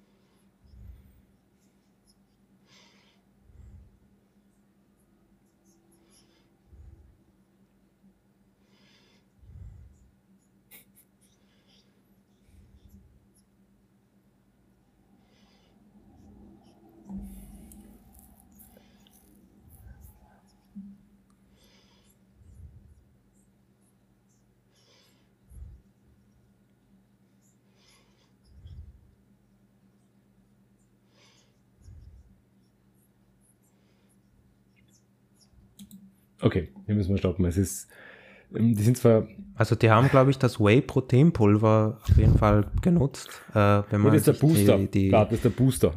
das, ist, das ist der Booster, okay. Ja, äh, das ist schön, dass alle zwei Meter groß sind. Äh, lustigerweise, ich habe mich ja für die, für die Podcast-Folge mit der lieben Rebecca vor, vorbereitet über die Wikinger und die isländischen Sagas. Mhm, sehr gut. Und äh, falls du, Rebecca, dieses Video siehst, ich werde sowieso auf äh, Twitter wahrscheinlich teilen, diesen Clip. Grüße gehen raus. Äh, soweit ich das gelesen habe, war diese, die Existenz dieser Eliteeinheit umstritten. Also ich, ich würde da, äh, ich würde da auch mal die liebe Rebecca fragen, was sie dazu sagt, weil ich könnte mir auch vorstellen, dass die in den isländischen Sagas vielleicht vorkommen wäre mal gespannt, was sie dazu sagt. Also ich selber muss sagen, kenne mich bei Berserkern auch nicht so aus. Äh, ja, die werden halt in Assassin's Creed Valhalla kommen die auch vor und äh, äh, die kriegt man gut platt. Also, mit einer gewissen Taktik. Das ist halt immer dieser Stereotype, das sind schwere, zwei Meter große Gegner, die sich auch schwer bewegen ne? und immer eine Axt haben, aber wenn die dich mal mit der Axt erwischen, die machen mächtig Damage, aber sonst wenn man halt klein und flink ist, dann besiegt man sie. Und, das sind, und die, die sind immer dumm. Genau, dumm. Also so Holzköpfe, die einfach ihre Körperkraft nutzen. So werden sie halt äh, vielleicht ähm, äh, in der Popkultur, ne? also vor allem im Videospiel Assassin's Creed Valhalla ein bisschen dargestellt. Mhm. Ja. Ja, das, also soweit ich das weiß, ist es mit den Berserkern in den Sagas so, dass die, mhm. die, die sind so ein, ja, so ein bisschen so, so ein Stock-Charakter, könnte man sagen. Äh, der, die kommen häufiger mal vor. Äh, die, die sind aber nicht zwingend irgendwie positiv konnotiert, von wegen, boah, das sind voll die geilen Krieger oder so, sondern die sind halt, die mhm. kommen halt her und machen Stress. Also die, die gehen halt, wenn irgendeine Saga, ich, äh, also eine von diesen Isländer-Sagas ist das, glaube ich, da kommt so ein Typ halt plötzlich an und sagt zu einem, hey, hier, äh, ich fordere dich zum Duell heraus, äh, wir, wir kämpfen um deine Frau oder so. Und äh, äh, also das ist jetzt nicht was, wo ich sagen würde, boah, tolle Elite-Krieger. ist halt, äh, ja, jemand, äh, den man vielleicht nicht unbedingt neben sich stehen haben will in der Schlacht, würde ich sagen. Ähm, äh, auch das jetzt irgendwie bei der äh, Schla äh, Belagerung von Paris, die man da im Hintergrund aus Vikings gesehen hat, äh, Berserker gekämpft haben, mhm. denke ich doch eher nicht. Äh, die, es ist halt der, der Punkt, der angesprochen wurde, ja, dass die häufiger, also dass die wohl irgendwelche Pilze oder dass es irgendwelche Drogen oder so genommen haben und die halt diesen typischen Fight-and-Flight-Reflex äh, und Schmerzempfinden reduziert oder ganz ausgeschaltet haben. Ja, da wird das ist, soweit ich weiß, auch nicht äh, endgültig geklärt. Ähm, aber äh, der Punkt mit den thailändischen Kämpfern, auf den er dann eingegangen ist, als Vergleich in Meditationsübungen, äh, kann sein, dass das irgendwie die Leute in, ich weiß nicht, äh, Südostasien tatsächlich so machen, äh, bevor sie in ihre Kämpfe gehen, okay. Ähm, würde mich interessieren, ob es tatsächlich irgendwelche Quellenbelege dafür gibt, dass äh, ein Berserker vor der Schlacht erstmal meditiert und, und äh, sagt, so, ich äh, hock mich jetzt hier mal kurz in so einen Baum und äh, warte, bis ich meine Chakren freigeschalten habe und dann geht er in die Schlacht oder so. Ähm, ich, ich finde, das ist. Ich halte es für tendenziell unwahrscheinlich. Ich, ich finde, das ist eben genau die wichtige Frage, die wir stellen müssen. Ne? Also ein bisschen auf die Quellen auch hinschauen, ne? weil im Endeffekt ähm, was ja auch so ein bisschen der, der Grundstock von unserem Podcast hier ist, wir können, wir haben jetzt auch nicht alle Quellen im Kopf, wir können aber grundsätzlich danach fragen und wir haben jetzt, wir sind nicht hier wandelnde Enzyklopädien ähm, oder wir kennen auch nicht jede Forschungsliteratur. Wir können grundsätzlich ein bisschen einschätzen, kann man das denn mit der Forschungs äh, mit der mit der Quell mit der Quellengrundlage oder Quellenlage überhaupt irgendwie beantworten? Ist denn das sozusagen machbar, gerade bei den Wikingern, wo es relativ schwierig mit den Quellen ist? Grundsätzlich fand ich, ähm, mhm. ähm, dieser Eintrag ist so, also Berserker, das, was ihr jetzt auch schon gesagt habt, ähm, ist mal die Frage, von welchen Berserker man überhaupt spricht, weil die Berserker sind tatsächlich als so eine Gruppe von wahnsinnigen Kämpfern, die findet man in der Geschichte verteilt, also nicht nur bei den Wikingern und auch nicht nur im Mittelalter ähm, oder Spätantike, je nachdem, wo man es ansiedelt, ähm, sondern die findet man in Osteuropa, Polen etc., also kommen in Familiengeschichten vor, ähm, kenne sogar wen. Ähm, und da sind sozusagen Berserker äh, drinnen. Ne? Und ähm, das Spannende daran ist aber schlussendlich, wie das hier auch inszeniert wird. Weil anfangs immer so, okay, es ist die klassische hier Berserker hauen sich Drogen rein und gehen dann in den Rausch. Das ist was, ich meine, Amphetamine im Zweiten Weltkrieg und so weiter, das ist der klassische, irgendeinen Soldaten Juice abjuicen und der äh, dreht dann vollkommen durch. Ne? Berserker hauen halt auch die einen um, klassischerweise. Ne? Äh, bis dahin hätte ich noch gesagt, okay, gut, der nimmt halt hier so diesen eh klassischen Mythos auch irgendwo vielleicht oder dieses klassische Populärbild, was wir eben in Vikings sehen. Ähm, ist immer schön. Wir sehen gerade, wie du schon erwähnt hast, Maurice, glaube ich, ähm, Vikings-Bild, ne? wir wissen schon, wo das Ganze herkommt, ne, im Endeffekt. Das ist dann immer gleich so ein bisschen ein Quellenbeleg, zumindest vom Creator. Äh, das Interessante ist natürlich, äh, Northman war es, glaube ich, hat zuletzt auch sehr stark auf diese Karte gesetzt. Also der Film, der Anfang des Jahres, glaube ich, rausgekommen ist. Und das ist halt ja sozusagen was mittlerweile sehr cineastisch ist. Quellentechnisch würde ich das halt auch hinterfragen. Das mit den Thai-Boxern, da fängt es dann schon an, weil da machst du dann Assoziationen, die halt so auch nicht, nicht mal passend sind. Aber eine Meditation eine Tiefenmeditation, ähm, die man, also ich habe jetzt so ein bisschen an Kickboxer denken müssen, wo dann hier ähm, der Gegner von Jean-Claude Van Damme halt äh, die, die Säule eintritt, weil der am Bein nichts mehr spürt. Ne? So dieses hier Mind over Matter und solche, solche Geschichten eben. Ist ja grundsätzlich komplett was anderes als ein Berserker, der die Kontrolle ja verliert, während jetzt so ein Muay Thai-Kämpfer die Kontrolle ja vertausendfacht im Endeffekt. Ne? Also ein bisschen ein seltsamer Vergleich und im Endeffekt die Spezialeinheit im ersten Teil war ja die Spezial, war noch der Versuch, das irgendwie zu modernen Spezialeinheiten irgendwie den Vergleich zu ziehen, hatte ich den Eindruck, hier, also wenn die Muay Thai Boxer die Nachfolger der Berserker sind, geht das nicht wirklich auf. Was mich aber am meisten jetzt aus der Bank geworfen hat, war dann so diese detaillierte Beschreibung, wie denn im Kampf das Ganze zugeht. Ne? Also der Berserker ist dann unaufhaltsam, die Gegner haben Angst und so weiter. Welche Gegner haben, da sind wir bei den Quellen wieder, welche Gegner schreiben dann auf, ich habe Angst, jetzt werde ich zerhackt, ne? Und dann finden wir die Briefe oder was weiß ich, ne? Ähm, das ist quellentechnisch, selbst wenn ich mir vorstellen würde, wie würden die Quellen ausschauen, komme ich drauf, diese Quellen kann es nur sehr schwer geben, es sei denn, irgendjemand schreibt es 300 Jahre später mit einem gewissen Bias auf.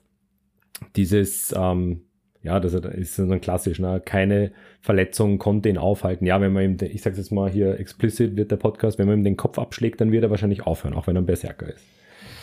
Mythos. Was man, was man vielleicht noch äh, sagen könnte, ist, ähm, weil es ja um Spezialeinheiten und so geht. Also Spezialeinheiten findet man dann doch auch eher im Kontext äh, von Berufsarmeen, von stehenden Heeren.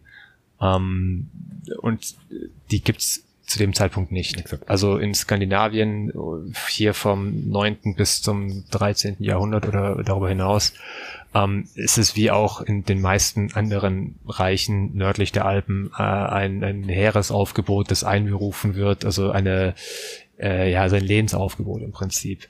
Ähm, allerdings vielleicht mit dem äh, äh, mit der Ausnahme, dass tatsächlich dann doch gewisse Einzelpersonen, also vor allem Könige sind es in der Regel oder äh, auch andere höhere Adlige, äh, die haben eine, eine Leibwache oder so. Ich weiß, also bei, ich weiß gerade gar nicht, es gibt äh, bei den bei den äh, Fürsten von Kiew ist es die äh, Druzhina, bei den Skandinavien gibt es irgendwas Vergleichbares. Also das sind wirklich sozusagen Berufssoldaten.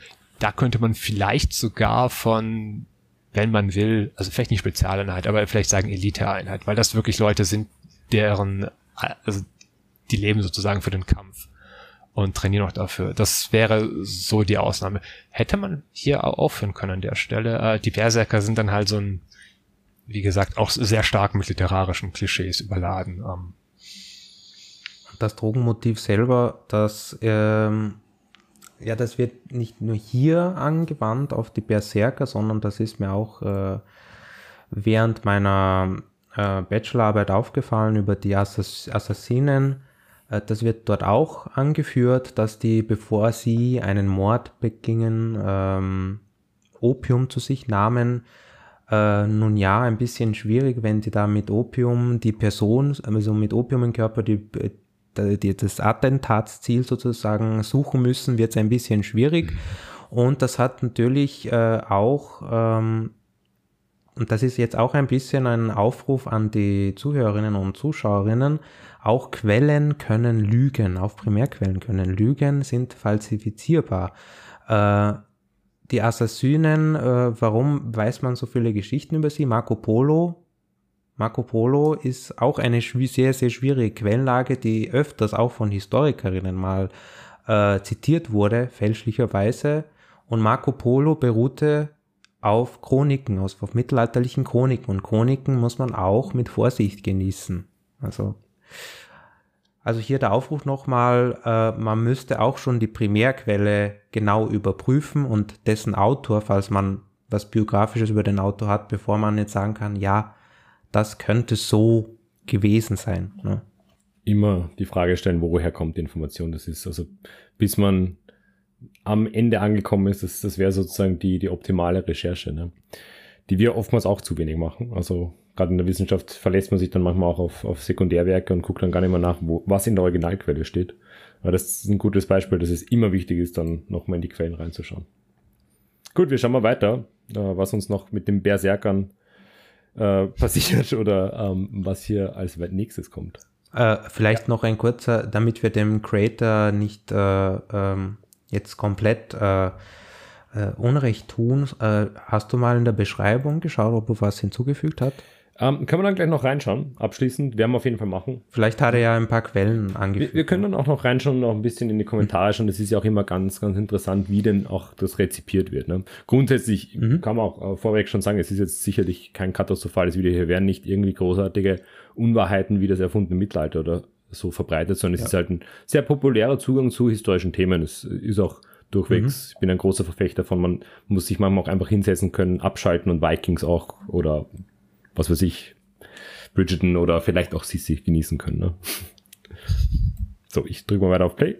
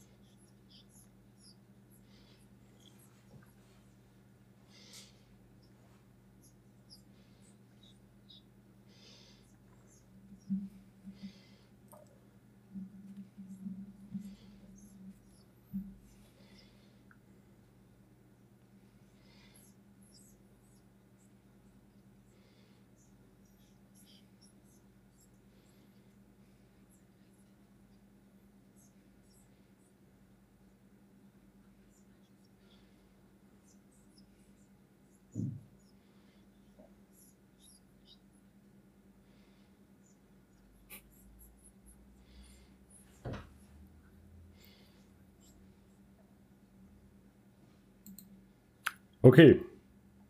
Die, wie es hier genannt wird, Zyken. Er meint die Sick, oder? Oder ist das, ist das also, eine andere Spra äh, Aussprache von Six? Also ich, ich kenne auch die Six, ne? Also und die ging es ja. ja. auch im Endeffekt, ne? Ich meine, das ist, ich weiß das.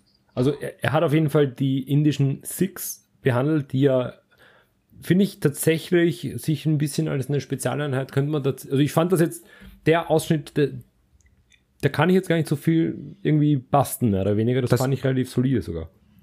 Das Problem ist, wir wissen wenig darüber, deshalb können wir nicht basteln. Ja, grundsätzlich. Einerseits. bin ich leider ehrlich, ich muss mir da gestehen, da bin ich auch ziemlich eurozentristisch. Also äh, leider. Das, da, wir alle. will ich mir jetzt nicht anmaßen zu sagen, was es, was man besser hätte machen können im Detail oder welche Quellen, auf man sie Gut, dass die, jetzt alle, so. dass die jetzt alle mit, dass die jetzt mit allen Waffen trainiert haben, das ist halt ja. schwierig Vielleicht, das war das einzig Schwierige, aber sonst hat er das eigentlich, muss ich sagen, recht übersichtlich erklärt. Klar, dass der vielleicht Fehler gemacht hat, weil wir eine, weil wir hier eine Wissenslücke haben und diesen Fehler nicht ausmachen können. Das kann schon sein, aber.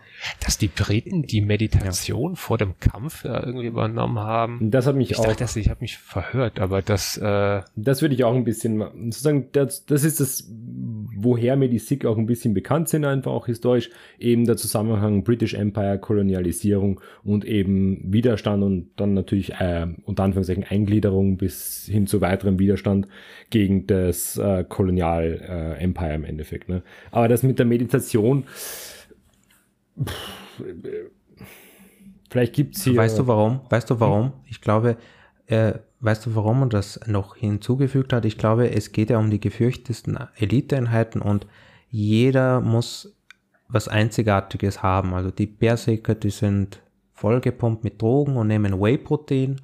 Ähm, die, die Six, die die tanzen irgendwie und äh, wir haben ja, ja die Spartaner gehabt, die deren die Stärke basiert so auf erzogen. Genau, genau. Und am Ende des Videos kann man sagen, Mama, schau, die sind so und so und so, jeder, jeder hat was Eigenständiges. Mhm. Ne? Du meinst, also jetzt ganz dass sie, ironisch formuliert. Ne, ne? Das, äh, so ein bisschen klassisch, die werden halt mit einem Attribut ausgestattet, damit man sie sich merken kann. Ne? Also wie in Civilization zum Beispiel, mhm. das ist auch so ein Strategiespiel, da hat jedes Volk seine Attribute und Boni und das wird halt in diesem Video auch ein bisschen so verdeutlicht, was jetzt nicht, ja, nicht sehr problematisch ist, aber das kann auch zur Stereotypie mhm. ein bisschen führen. Ne? Mhm. Also, dass man jetzt sagt, Engländer waren gute Schiffsbauer und so, obwohl es obwohl die Wikinger schon früher unglaubliche Ingenieure waren. Ne? Ich habe ein bisschen also, so den Eindruck, dass es so mhm. tatsächlich ein bisschen so ein Videospielprinzip äh, hier ins Video eingeflossen ist, dass man eben so klassisches Strategieszenario, man hat halt seine Fußsoldaten sonst was und irgendwann, wenn man ganz weit fortgeschritten ist, drei, vier Stunden in, in, ein Spiel hinein, kann man endlich seinen ersten Sick ausbilden oder seinen ersten Berserker oder seinen ersten Spartaner oder wie jetzt den ersten Ninja. Wie schaut's aus, Ninjas? Seid ihr da bewandert? oder müssen wir uns erzählen lassen und glauben? Mehr als bei den Six, mhm. ehrlich gesagt. Dann gucken wir mal, was wir jetzt über die Ninjas erfahren. Oder Ninjas.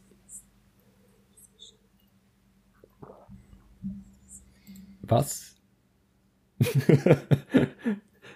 es, es, noch einmal, was hat er gesagt? In einer eigens erschaffenen Welt. Wir, wir, wir lassen nochmal zurück, aber da musste ich jetzt gleich. Ich meine, jeder von uns hat eine Vorstellungswelt, oder? Also. Ja. Okay, wir lassen nochmal laufen und ich, ich lasse mal weiterlaufen, auch trotz Irritation. Mhm.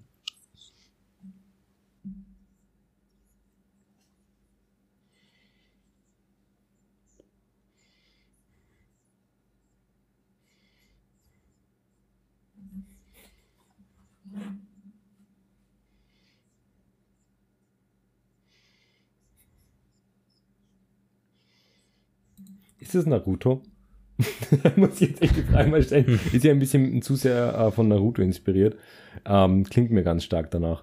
Äh, machen wir mal kurz Stopp vielleicht. Also, sozusagen eine, ich will jetzt nicht hier Reichsbürger sagen oder so, aber natürlich ähm, eigens, sozusagen, äh, oder wie, wie sagt man da, eine, eine Parallelgesellschaft oder nicht mit dem auch wiederum Staat oder Kaiserreich der, sie haben sich nicht der, was war da der Wortlaut, der feudalen, Her der feudalen Ordnung, Ordnung. der feudalen Herrschaft genau. untergeordnet. Also die, die standen sozusagen außerhalb dem. Das, das möchte ich massiv stark bezweifeln. Ja, das ist auch, ähm, ist nicht so. Also das ist, Wort Ninja hat ein bisschen das, also ähm, um einen Vergleich mit den anderen Gruppen zu bleiben, also die Spartaner, da kann man wirklich sagen, so das ist eine eigene Kultur. Mhm. Äh, die Sikh mhm. Kann man auch sagen, ist so eine eigene Kultur oder irgendwie ein eigener Kulturraum, wie man das auch mal fassen will. Äh, die Berserker das ist jetzt nicht an irgendeine Region, also das Wort kommt aus dem altnordischen Jahr, aber äh, du musst jetzt nicht zwingend Schwede oder Däne sein, das ist egal. Und ähnlich ist es mit den Ninja hier ein bisschen auch. Da gibt's nicht irgendwie äh, die ein, zwei Provinzen, wo die herkommen. Also theoretisch konnte eigentlich jeder irgendwo, der äh, also das ist auch wiederum nicht an, der Gesell also an, an, die, an den gesellschaftlichen Status gebunden. Ähm, auch einer, der sehr hoch stande, irgendein mhm. Samurai oder so, konnte theoretisch auch Ninja sein, weil das Ninja und alles, was man mit verbindet, äh, also es beschreibt mehr eine Tätig einen Tätigkeitsbereich als jetzt wirklich irgendwie eine soziale Gruppe oder äh, ein Staatsverband oder wie auch immer man das nennen will. Ich es jetzt äh, mich würde dann interessieren, was er dann im weiteren Verlauf des Videos sagt, weil äh, es gibt ja dieses Bild, die ehrenvollen Samurai und die ehrlosen Ninjas mhm. oder Ninjas. Äh, und das basiert alles auf diesem Bushido oder Bushido Kriegerkodex von Inazo Nitobe, äh, der das mal im 19. Jahrhundert verfasst hat. Also romantisierende Darstellung von Samurai und die Samurai, die waren tatsächlich nicht so ehrenvoll, wie sie immer dargestellt werden. Und äh, ich bin mal tatsächlich gespannt, wie er das jetzt, ob er das jetzt erwähnt und weil es, es wird ja immer, da gibt es ja immer diese äh, Geschichte, die wir uns erzählen, ähm, die Samurai, als die dann im 13. Jahrhundert, äh, glaube ich, während der Mongolen-Invasion, als sie dann gegen die Mongolen gekämpft haben, die kämpften nur sozusagen Tête-à-Tête, also so 1 zu 1 Duelle, so ehrenvoll und die Ninjas, das sind halt diese, man könnte so sagen, ja, unter Anführungszeichen Assassinen, die sich von hinten anschleichen, ne? Und das genau haben halt zum Beispiel im Spiel Ghost of Tsushima, äh, also über die Mongolen-Invasion, über die erste Mongolen-Invasion, äh, genauso haben das die Mon Mongolen auch gemacht. Es waren keine, die werden nicht als ehrenvolle Krieger äh, dargestellt, sondern als gewiefte sozusagen Schurken, die sich von hinten anschleichen. Genau. Und da bin ich jetzt total gespannt, was er, ob er das überhaupt erwähnt oder ob er jetzt einfach auf die chronologische Entwicklung dieses Ninja-Booms, das wir auch in den 20er, 30er Jahren mit diesen ganzen Ninja-Filmen ge gehabt haben, äh, eingeht. Ja, mal schauen. Mhm. Schauen wir mal weiter. Oder ihr habt noch was zum Ergänzen, bitte. Ich, ich denke, wir können weiterschauen. Ähm, ich bin auch gespannt und dann ja. Auf jeden Fall schon mal ein diskutabler Eintrag. Das finde ich ja schon mal sehr gut natürlich.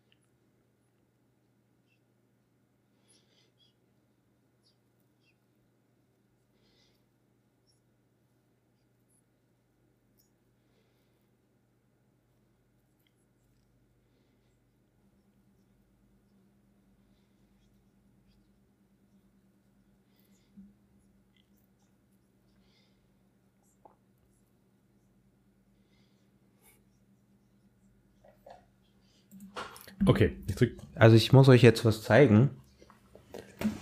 Oh, ich weiß, was kommt. So. Kann man das? Mhm. Das ist aber nicht echt, leider. Schade. Ja, das ist nur eine Deko. Aber gut. Also, also für die ähm, Podcast-Zuhörer, äh, Vlad hat gerade sein Samurai-Schwert gezogen, oder? Genau, mein Plastikschwert leider, aber ja. Ist, ist es, ein- ist es nur ja. aus Plastik? Ja, das ist eigentlich so ein Dekoschwert, weil ich eine große Liebe für die japanische Kultur hege. Deshalb bin ich auch vielleicht jetzt ein bisschen voreingenommen. Mhm. Ist, ist das jetzt sehr Ähm, schlimm, wenn ich da jetzt mein, mein äh, zwar Fan, aber Metall-Samurai-Schwert zücke?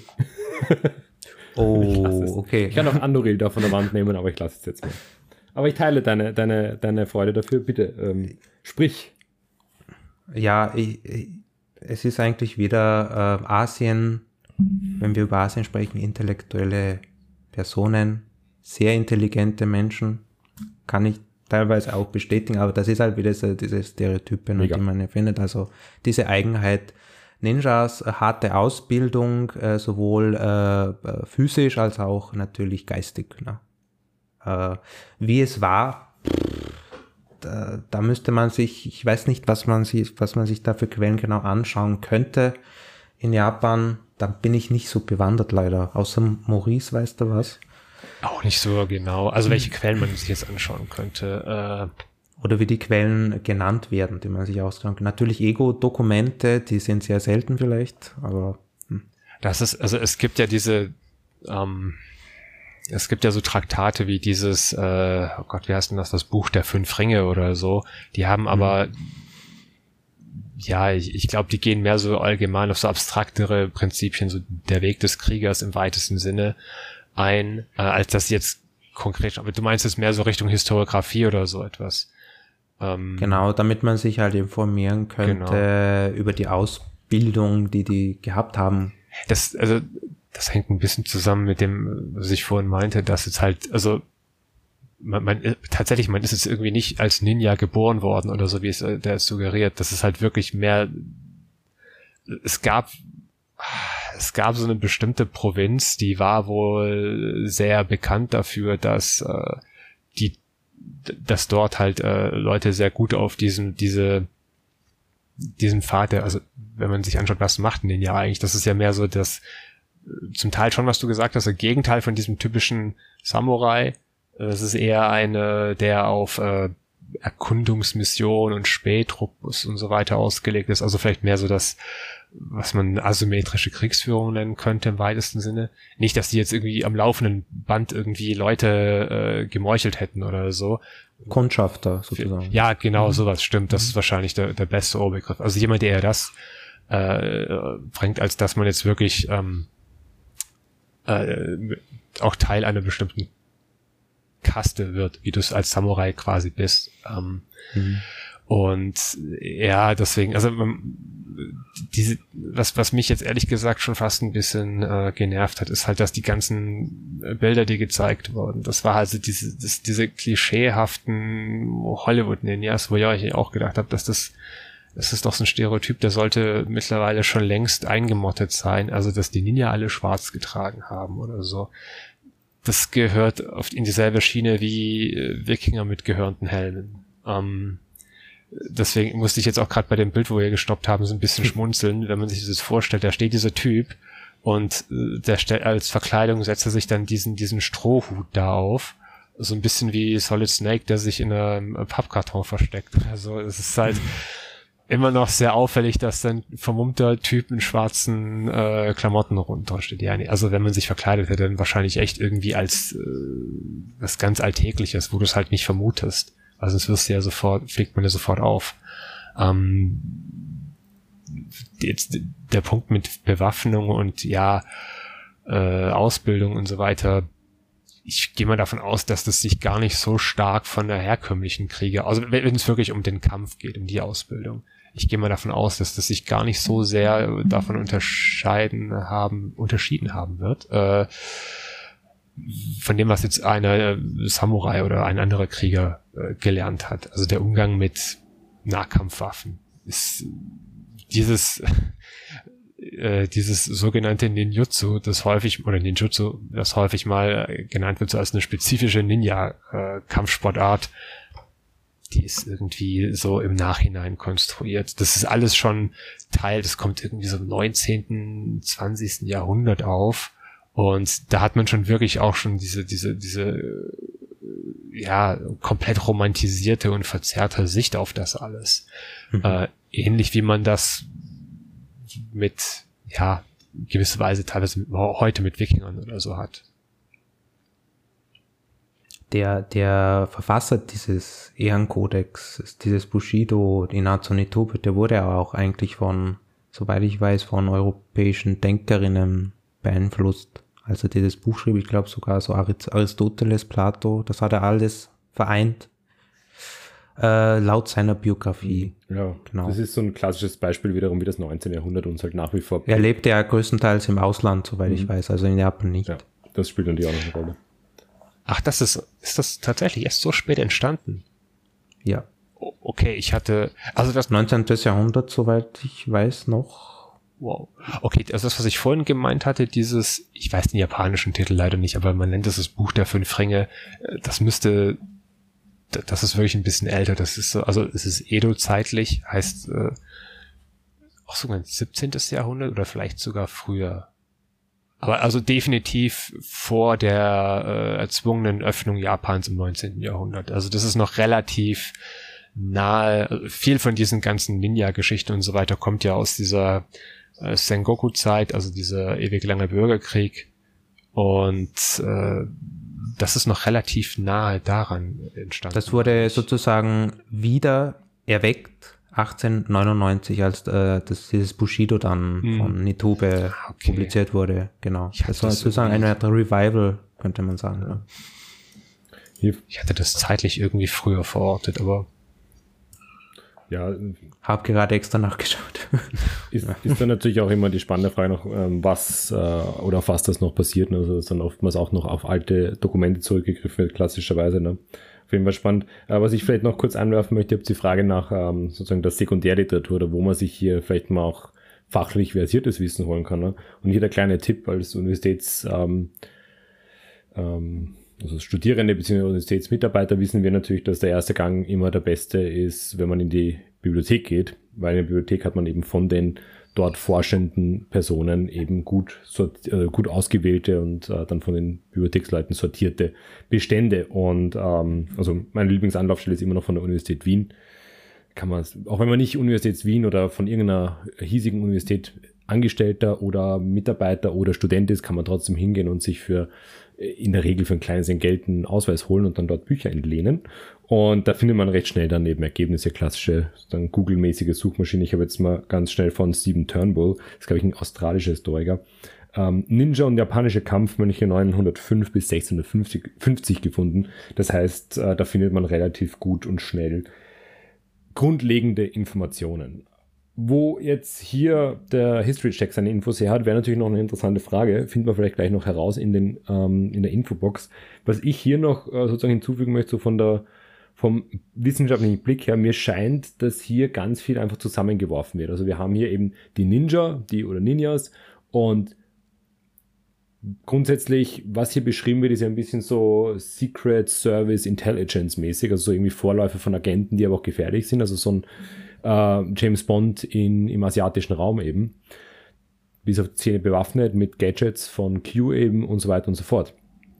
Ähm, das Problem ist da natürlich, dass weder regionale Einschränkungen oder Differenzierungen noch äh, zeitliche Einschränkungen oder Differenzierungen da sind. Und dementsprechend ist es dann so ein Mischmasch, wie man eben hier jetzt beschrieben bekommen. Da ist natürlich alles drinnen. Ne? Sozusagen Möglichkeiten, wie sich die ausgebildet haben, ähm, und welche Waffen sie nicht alle verwenden. Und zum Schluss hast du dann jemanden, der eh eigentlich alles macht. Und ich glaube, das ist das größte Problem bei dem Eintrag hier jetzt. Ich hätte mal im Chat zwei, also in unserem Discord-Kanal zwei Literaturtitel mhm. über die Samurai gepostet, weil ich habe da eine Episode mit einem Unterwasserarchäologen geführt und die Titel, die sind empfehlenswert, falls man sich einlesen möchte. Also die kannst du gerne, Andreas, in die Episodenbeschreibung reinpacken. Die werde ich. Oder Videobeschreibung. Genau, die werde ich auf jeden Fall mitnehmen und schauen, dass wir es im Podcast auch reinnehmen, sonst ist es auf jeden Fall am YouTube-Kanal, damit man hier ein bisschen zu den Literaturtiteln kommt. Gut, ich habe die Vermutung, dass jetzt gleich der letzte Eintrag kommt. Eure Tipps? Habt ihr eine, eine Ahnung oder Vermutung, was sozusagen Nummer 5 sein könnte? Mich würde nicht wundern, wenn jetzt die Assassinen kommen würden. Ja, ich habe ich hab sie ehrlich gesagt schon früher erwartet. Ich war Ich aber das wird jetzt, glaube ich, äh, nicht, aber 100 Pro das wird jetzt, glaube ich, obsolet, weil die Ninjas, das waren die Schleicher, jetzt müssen so Technologie-Freaks kommen oder so, könnte ich mir vorstellen. Man kann es irgendwie so rationalisieren ne? und so überlegen, okay, wir hatten die mhm. Schleicher, wir hatten die Berserker. Technologie. Die Ingenieure müssten. Ich sage, jetzt kommen die Vampire, ne? oder so irgendwas, irgendwas Übernatürliches. Ähm, Amazonen ist mal gefallen, ne? als Spezialeinheit. Stimmt. Aber ich glaube ganz ehrlich, die kommen nicht mehr. Ich glaube nicht, dass er die drin hat. Nee. Ähm, ich, wir lassen uns mal genau, überraschen. Ich, mir fällt tatsächlich kein Quali, also sozusagen educated guess ein. Ich würde sagen, wir schauen einfach mal, was uns jetzt am letzten Platz von dieser Top 5 Liste der gefürchtetsten Elite-Einheiten der Antike und des Mittelalters erwartet.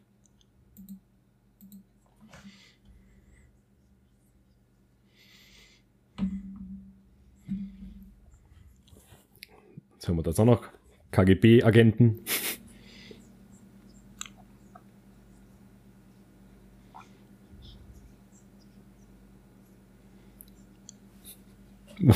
Boah, okay.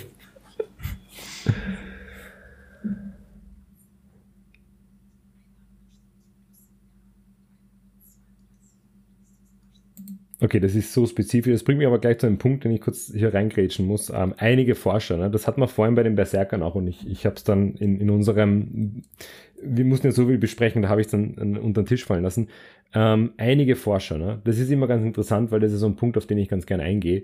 Ähm, wer sind diese Forscher? Ne? Und äh, das ist immer so, so ganz schwammig. Ne? Also natürlich, wir Wissenschaftler und Wissenschaftlerinnen, wir sind froh, wenn man zitiert und sagt eben zum Beispiel, Turnbull hat ein Buch geschrieben und da steht XY drin es war auch bei den Berserkern schon, dass eben diese Meditationsgeschichte, dass das einige Forscher vermuten. Ne? Und das ist, also als jemand, der sich jetzt schon viel mit ähm, dem Internet beschäftigt hat und hier auch ein bisschen diesen Blick hier entwickelt hat, das ist immer ein, ein ganz gefährliches Zeichen. Wenn so manche Forscher der Ansicht sind, ne, hat man beim erfundenen Mittelalter, ne, manche Forscher öffnen sich hoffentlich bald diese Idee und so weiter. Also das ist ein Warnsignal meiner Meinung nach. Kampftaucher, ich google das gerade, ja. aber ich finde gar nichts. Das ist natürlich immer schlecht, ne, wenn man gar nichts findet. Äh, Problem ist halt, Antike ist es auch ein, doch etwas längere Periode. Also korrekt. 400 vor Christus oder 400 nach Christus ist beides Antike. Äh, Hat er nicht gerade ein, ein, Datum gesagt? Weil ich, ich, ich 332 vor Christus auf der Insel Tyros oder Ja, so? genau. Wir können ja noch mal okay. äh, ich lasse noch mal kurz laufen. Hm. 332 vor ah. Christus. Tyros, okay.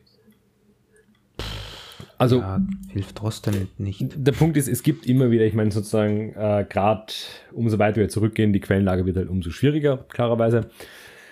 Und es gibt ja tatsächlich immer wieder Funde, die irgendwie spannend sind, klar, Archäologie und so weiter. Die Sache ist nur die. Und das war ein kurzer Flashback zu dem Terra X-Video mit den Archäologen, wo wir dann geblockt wurden, ne? weil ich meinen Rant gegen die Archäologen gestartet habe. Ähm, die Arbeitsweise ist halt oftmals sehr hypothetisch und ähm, das ist jetzt kein Angriff auf die, auf die Archäologen, aber ein Archäologe, gerade wenn es jetzt 300 vor Christus ist, hat oftmals sehr wenig, mit dem er oder sie arbeiten kann. Ne? Und klar, dann, dann ist man vielleicht hier so ein Hinweis, dass da Leute getaucht sind. Ich meine, wenn du jetzt irgendwie hier wir sehen hier gerade ein Bild von Pinterest, ne, sozusagen äh, ganz großartig, ähm, wo halt hier von einem kleinen Schiff auf einen Trümmerhaufen gesprungen wird oder so. Ne? Das ist sicherlich nicht äh, diese Belagerung, vermute ich mal. Dass dann hier irgendwo, wenn es ein Seekampf ist oder so, dann auch jemand mal taucht oder schwimmt, das ist nicht unrealistisch. Ne? Ja. Die Frage, ob man hier dann gleich von Kampftauchern spricht, ist natürlich was anderes. Also es geht, glaube ich, um die Schlacht von Tyros, aber ich habe immer noch nicht die mhm. Kampftaucher gefunden. Na gut, ich würde sagen, du kannst ja nochmal schauen und ob du was findest. Währenddessen lassen wir mal weiterlaufen und schauen, was uns da jetzt noch kredenzt wird.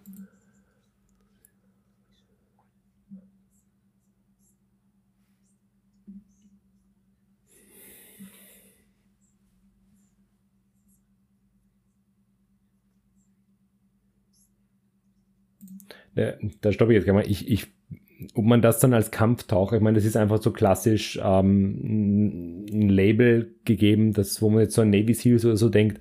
Ähm, man könnte aber genau von Ingenieuren sprechen. Ja, es hört sich vor allem auch jetzt stark echt nach einem Einzelfall an. Ja. Also bisher, dass man speziell bei der Schlacht gesagt hat, hey, die haben da den Hafen blockiert. Okay, wir machen das jetzt frei. Äh, ja, warum nicht? Aber wie stark hat sich das fortgesetzt? Vor allem die, die Frage, die dann natürlich wieder anschließt. Vielleicht kommt noch mehr, deswegen. Genau, eben, eben ob es dann eine, eine, eine, Ausbildung was gab. Aber ich lasse mal laufen. Ich würde sagen, ich sehe gerade, es geht eh keine Minute mehr. Das heißt, ich lasse es mal durchlaufen und dann unterhalten wir uns noch ja. drüber.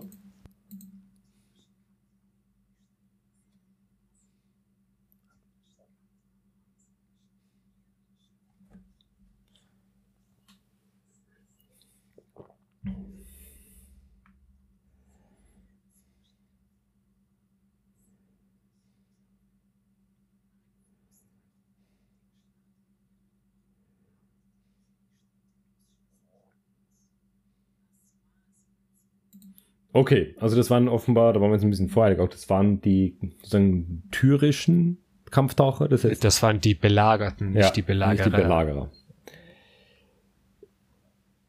Klingt taktikmäßig nicht unrealistisch auch, ne?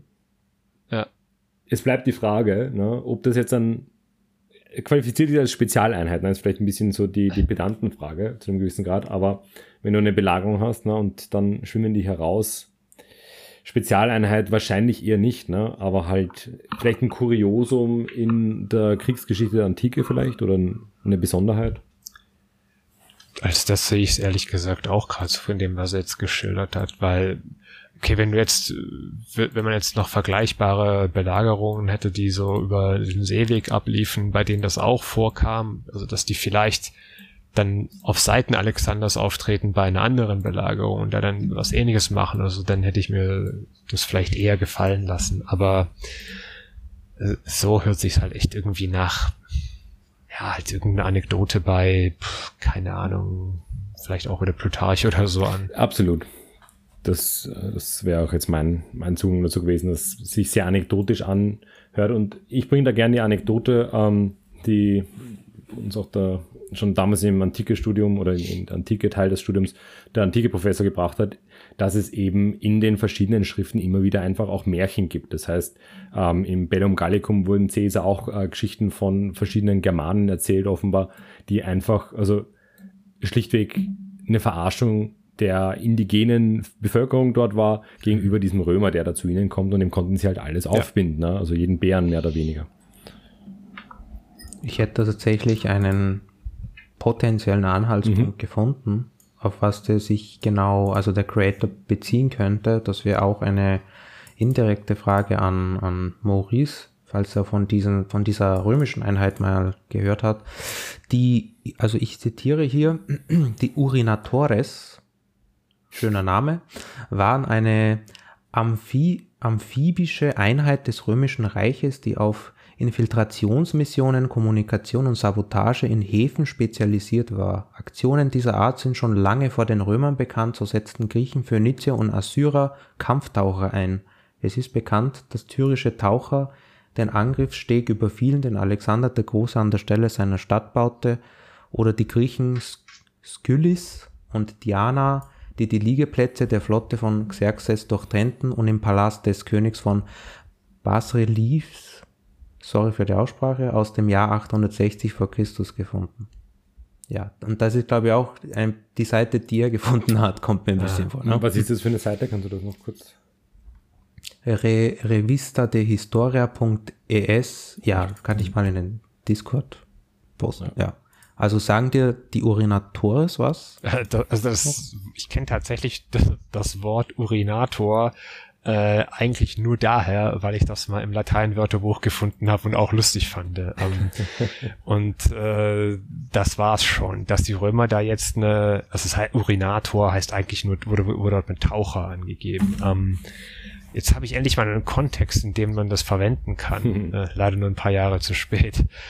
Ähm, ich, also da, da bin ich halt wirklich ich, äh, ein bisschen skeptisch, wie weit man davon sagen kann, dass das jetzt irgendwie eine, eine permanent bestehende Einheit war oder äh, dass speziell Leute dafür ausgebildet wurden. Ich meine, die Römer hatten durchaus einige quote-unquote äh, Sondereinheiten oder Spezialeinheiten für jetzt irgendwie Aufklärungsmissionen oder so, die halt wirklich, oder, oder beispielsweise auch was die Logistik anbelangt hat, also gerade die Sachen, was man ja häufig damit verbindet, Straßenbau und sowas.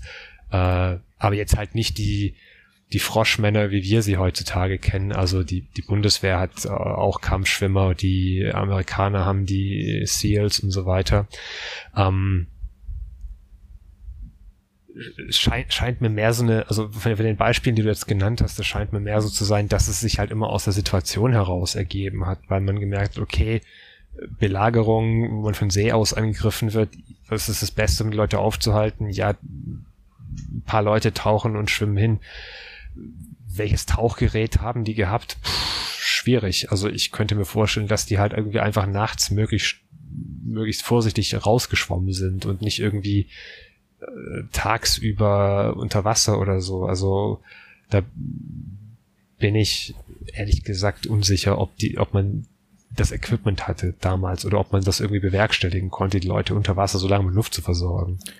Das Problem. Also nicht, dass, falls, falls das doch irgendwie geht, dann dann nehme ich das gerne so hin. Also dann ist es umso interessanter natürlich. Ich denke, das Problem ist grundsätzlich, dass ähm, wir halt hier, und das ist, dieser Kritik muss ich das wieder im stellen, es handelt sich eben mhm. um die Spezialeinheiten. Und jetzt diskutiert man das natürlich alles unter diesem Begriff der Spezialeinheiten. Wir haben anfangs erwähnt, ist die Frage, sind das jetzt dann ähm, Spezialeinheit im Sinne Teil einer etablierten oder einer stehenden Armee und eben so eine Sondergruppe, die eben spezial ausgebildet wird, oder sind das einfach ganz besonders spannende Gruppen von Kriegern, die irgendwie mal irgendwo vorkamen. Und ich meine, es ist, glaube ich, recht deutlich, dass es der zweite, äh, die zweite Definition eher ist und jetzt nicht im modernen Sinne die Spezialeinheiten, wobei das Video dann halt gern den Bogen doch dazu schlägt, zu den Spezialeinheiten, zu den modernen oder zu irgendwelchen anderen modernen spannenden, besonderen Kampfgruppen. Ob die jetzt eine Spezialausbildung haben, die Taucher, das ist ein sicherlich ein interessantes Fragezeichen. Aber wenn man sich äh, Armeen, dann noch später stehende Armeen anschaut, ähm, nehmen wir zum Beispiel Marine, äh, dann sind das häufig, gibt es einen kleinen Teil, der eben sozusagen immer Armee ist und ein Teil, der dann mh, mm, sozusagen mobilisiert wird und das sind dann halt die Küstenbewohner beispielsweise, das sind dann Fischer etc. Und ich würde mal die Vermutung anstellen, dass es sich auch bei diesen äh, Tauchern, diesen Urinatoren, um so eine Gruppe handelt, die halt grundsätzlich amphibisch irgendwie verbunden ist, die halt hier sozusagen einen Zugang dazu haben, die aber jetzt nicht eben 365 Tage oder wie auch immer der Kalender damals lief, ne, damit Ach. verbracht haben, ihre Spezialausbildung zu genießen, was dann sozusagen bei den Spartanern ja durchwegs viel stärker der Fall war, als es jetzt sicherlich bei allen anderen Gruppen hier der Fall war. Ja, nichtsdestotrotz finde ich, war das Video unterhaltsam. Solche Videos, so reduziert sie in der Komplexität auch sein mögen, ist klar, das muss man ja reduzieren, sonst produziert man ja ein 10-Stunden-Video. Mhm. Äh, ich finde, solche Videos können auch Geschichtsinteressierten Impulse geben, sich weiter mit dem Thema zu beschäftigen, aber natürlich durch diese etwas verzerrte Ansicht und da ich schon, also wenn ich mir das Ganze anschaue, ich bin schon ein bisschen länger in der Public History drinnen und mir das ansehe, dass Leute generell fauler geworden sind und da nicht mehr nachgucken, da kann es natürlich auch zu Problematiken führen. Ne? dass man das so einfach hinnimmt, was hier präsentiert wird und sagt, ja, das, äh, wow, das war früher so, also cool irgendwie, ne? Also, dass man das wirklich so aufnimmt und verarbeitet und ein bisschen seine eigene Welt äh, konstruiert, ne? Mhm. Also, das ist ein zweischneidiges äh, Schwert in meinen Augen, ja. das Video. Aber das Video ist, wie gesagt, das ist auf keinen Fall hier äh, der größte Bullshit oder so, ne? Also. Nee, also es ist jetzt nicht irgendwie was, was irgendwas komplett Hanebüchenes hinstellt. Mhm. Es ist halt, wie du schon sagtest, in, in weiten Teilen bleibt es halt leider sehr oberflächlich und klischeebeladen, aber man kann, also wie gesagt, wir, wir hatten jetzt ja alle die Vermutung, da kommen gleich die Assassinen mal wieder um die Ecke. Nee, es kam die Six. Also das ist vielleicht auch was, was man dem anrechnen kann, dass es mal eine Gruppe mit reinnimmt, die man mit Mittelalter und Antike, also aufgrund des äh, ja, äh, vielleicht immer noch vorher schon Eurozentrismus, ist ja klar irgendwo, äh, dass man die so gar nicht auf dem Schirm hat. Dass das jetzt eine, ob das jetzt eine Einheit war oder so. Also ich, so wie ich das jetzt wahrgenommen habe, ist, passt das eher, hat man hier irgendwie drei mehr oder weniger Einheiten plus halt mhm. äh, zwei Beispiele, das eigentlich eher irgendwelche Kulturen darstellt. Also das, das ist halt der Unterschied. Dass man natürlich jetzt mit einer modernen Definition von Spezialeinheit äh, in, der, äh, in der Antike und im, im Mittelalter nicht wirklich fündig wird, naja, dürfte wahrscheinlich auch die wenigsten überraschen. Ich tue mir jetzt aktuell noch schwer mit dem äh, mit dem BS-Meter. Ähm, also wir haben jetzt Layla gehabt in der letzten Episode, das war circa so auf drei Viertel. Ja. Wir haben das erfundene Mittelalter gehabt, also da war es komplett voll. ähm, sind wir schon, das heißt, wir, wir sind dann, ich bin mir sicher, es kommt noch was Schlimmeres als das erfundene Mittelalter, das heißt, da müssen wir dann über unser Mieter hinausgehen. Ne? Ähm, aber ich, ich denke, es ist ganz gut, wenn wir es eben so ein bisschen in Perspektive setzen. Ne? Also mhm unser letzter BS mhm. war eben, oder sozusagen die Rezenten sind eben das erfundene Mittelalter und Leila, also da können wir es ja durchwegs in, in Relation dazu setzen. Ich möchte euch nur noch äh, ein paar Infos geben. Ähm, also ich stimme grundsätzlich in dem, was ihr gesagt habt, gerade zu. Ich finde das auch, das ist ein unterhaltsames Video. Äh, es ist vor allem, ich meine, es ist ein Schnittbildvideo, finde ich grundsätzlich, kann man seine eigene Meinung dazu haben. Ne? Äh, die Bilder sind teilweise, also sind großteils passend. Also es ist schon jetzt nicht, dass wir hier eben Sparta haben und irgendwie, ich weiß nicht, ein GI oder irgendwas haben. Ne? Aber hm. es ist ein Schnittbildvideo, ne? klar. Es wird bemüht, sich äh, Quellen äh, ein, oder bemüht, Quellen einzublenden, soweit das hier gemacht, also es könnte man auch noch anders machen, aber es wird zumindest bemüht. Das finde ich schon mal sehr gut. Wenn wir in die äh, Infobox ein bisschen reinschauen, war ja vorhin die Frage, finden wir hier Quellen? Die Antwort ist nein. Ähm, es kommen ein paar Hinweise, das ist alles rechtlich auf Musik etc. Das ist alles ganz ordentlich als Content Creator gemacht. Äh, es ist ein Haftungsausschluss dabei und der besagt, Zitat, die Daten und Fakten im Video wurden sorgfältig recherchiert. Das Video kann Fehlinformationen hm. enthalten. Es wird ein Anspruch auf Richtigkeit und Vollständigkeit der vermittelten Inhalte daher ausgeschlossen. Zitat Ende. Das ist sozusagen der klassische Satz, den wir bei solchen Kanälen sehr häufig finden und den wir ja zu einem gewissen Grad auch schon mal kritisiert haben, weil hier natürlich Content produziert wird und jegliche Rechenschaft und wir reden jetzt nicht von rechtlicher Rechenschaft oder Verantwortung in dem Fall, wird hier abgelegt. Ne? Und man putzt ja. sich sozusagen ab. Man sagt, ja, ja, wurde sorgfältig recherchiert. Ich bin mir sicher, es wurde hier kein wissenschaftliches Buch in die Hand genommen. Also soll es keine Unterstellung sein, es ist eine Vermutung. Die Kommentare reflektieren das aber auch einigermaßen. Also die Leute fühlen sich gut unterhalten, das ist auch wichtig. Ähm, sie fangen auch ein bisschen drüber nach, äh, zum Nachdenken an. Und ja, also es gab auch eine Frage, die so ein bisschen sich mit uns auch deckt, nämlich war die Frage, Zitat, woher nimmst du äh, deine Informationen? Das scheint alles mehr Popkultur als Wissenschaft zu sein. Äh, meine das nicht böse, jede Beschäftigung mit Geschichte ist natürlich toll. Ähm, dann gibt es ein bisschen hm, Schlagabtausch in den Kommentaren von namenlosen Menschen. Ein Gruß an alle namenlosen, also nicht namenlosen, gesichtslosen YouTube-Accounts da draußen. Das ist immer ganz toll, wenn sich die bashen. Ne? Also es kommt immer ein größerer Troll, sage ich nur. Ne? Aber ähm, ja. ja. da wird kurz darauf eingehen, dass es sich hier um, also scheinbar zumindest behauptet, dass es um einen Jugendlichen handelt, der ein paar Videos macht. Umso mehr, ähm, finde ich, ist es dann auch gut zu heißen, dass sich hier jemand Arbeit antut. Es ist natürlich viel Arbeit, sowas zum Schneiden und doch zu einem gewissen Grad, und wenn es halt hier eine Google-Recherche ist, sich äh, schon mal daran macht. Und man kann ja nur hoffen, ich meine, es ist ja ein wachsender Kanal, dass mit der Zeit die Qualität dann möglicherweise auch noch steigt. Das könnte man dem jetzt noch mit auf den Weg geben. Hm. Mal abgesehen vom Verweis, äh, gerne mal äh, einen äh, Bibliotheksnutzerausweis zu erstellen oder so.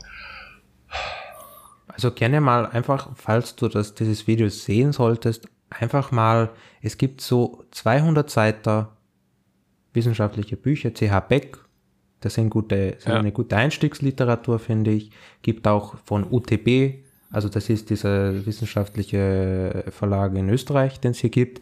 Gibt auch sehr gute Einstiegsliteratur, mit denen könnte man, glaube ich, sehr gut arbeiten, auch sehr gut so, so allgemeine Videos mal machen. Auch mal vielleicht Google Scholar, in Google Scholar mal reinschauen, statt nur Google, nur weil das filtert ja das Ganze. Ne? Bitte, Maurice. Also. Nee, du hast schon gesagt. Also mhm. so, es gibt ja sehr viele äh, Übersichtsdarstellungen, die, also zu denen auch ich und ihr wahrscheinlich auch immer noch regelmäßig äh, greifen, die von Fachleuten geschrieben werden, die schon viele Jahre dann Forschung betreiben und die explizit so gehalten sind, dass sie halt wirklich klar und verständlich äh, einen Überblick geben, gerade wenn man jetzt so Interessengebiet hat, wie seien es jetzt die Wikinger oder so, äh, die hat man meistens innerhalb so von, ja, je nachdem wie schnell man liest, wahrscheinlich zwei, drei Stunden durch, locker. Äh, aber man hat einen ganz guten Überblick und man hat immer noch sehr viel weiterführende Literatur drin verlinkt, äh, aufgeführt, mhm. äh, die mhm. eben dann vielleicht noch ein bisschen dazu führt, dass man eher das äh, findet, was man sucht. Also wenn man jetzt sagt, mich interessiert eher die die Sachkultur bei den Sikhs oder so oder bei den Spartanern und jemand anders, der interessiert sich vielleicht mehr für römische Militärgeschichte. Gut, das ist ein sehr großes Feld, da muss man dann wirklich äh, wahrscheinlich einige Seiten wälzen, aber letztendlich äh, führt da halt mal leider kein Weg herum. Geschichte und Geschichtswissenschaft in sich ist halt ein sehr leseintensives Handwerk. Ähm, ja, aber was, also wie gesagt, was, was ich, äh, der beste positive Aspekt meiner Ansicht nach an diesem Video nach wie vor, dass er nicht auf die komplett abgedroschenen Assassinen, äh, die mittlerweile echt schon ad nauseam vorwärts und rückwärts besprochen wurden, äh, gegangen ist, sondern mal diese, diese Six und halt mal so ein bisschen den, äh, den Blick geweitet hat äh, in andere äh, Bereiche und also geografisch meine ich jetzt und nicht nur bei dem herkömmlichen, das man so hatte. Äh, ja, ich würde von daher, ich, wenn, auch wenn ich jetzt, ich hatte bei, bei der Stimme des Sprecher, ich weiß nicht, ob der, der Sprecher auch der Creator ist oder ob das irgendwie vielleicht unterschiedliche Menschen sind. Äh, ich hatte bei der Stimme tatsächlich auch den Eindruck, dass es jemand eher Jüngeres ist. Äh, umso wichtiger, dass man dann den Leuten äh, sagt, okay, du hast ein paar Sachen sehr gut gemacht, bei ein paar anderen, da kannst du da, da kannst du noch ein bisschen äh, deine, deine Kenntnisse und äh, deine, äh, ja, deine Fähigkeiten ein bisschen ausbauen. Aber der Mensch lernt ja, solange er lebt. Also das ist ja, ist ja hier für uns auch ein bisschen Teil davon. Also ich habe ich habe jetzt aus der Besprechung über das Video die Sache mitgenommen, äh, mit dass das, äh, dass der Bushido-Kodex tatsächlich erst im 19. Jahrhundert geschrieben wurde äh, und nicht, wie ich angenommen habe, etwas früher. Also auch das ist so, so, so ein Nebeneffekt, den man dann hat.